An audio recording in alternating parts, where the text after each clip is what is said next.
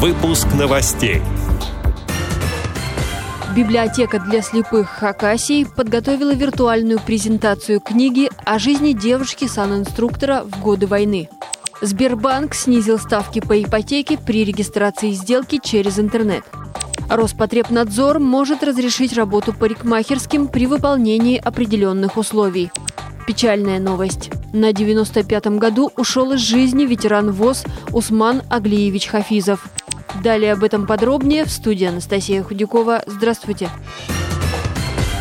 Республиканская библиотека для слепых в Хакасии предлагает посетить виртуальную презентацию книги «Была война». Автор сборника стихотворений и очерков, читатель спецбиблиотеки, член Российского союза писателей Владимир Щербаков.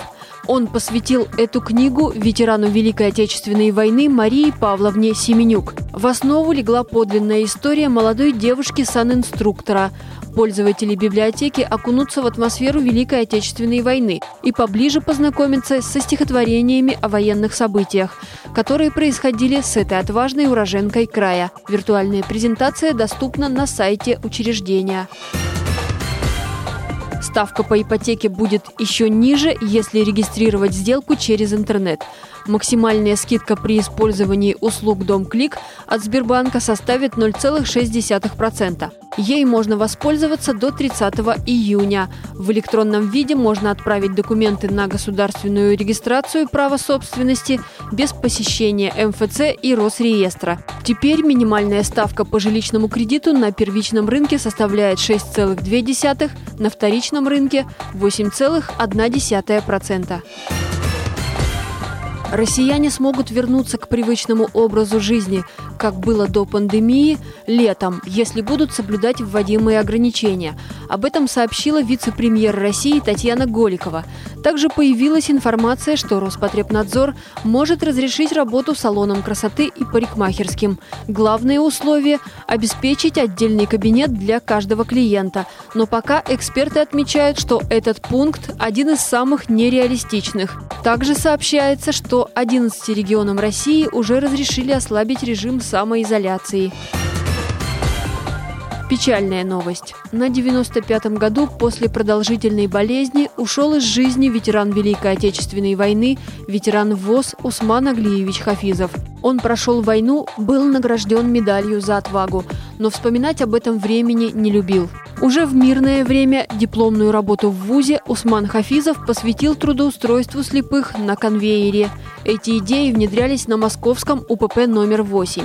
Его трудовой путь начинался от инженера на предприятии до главного инженера общества.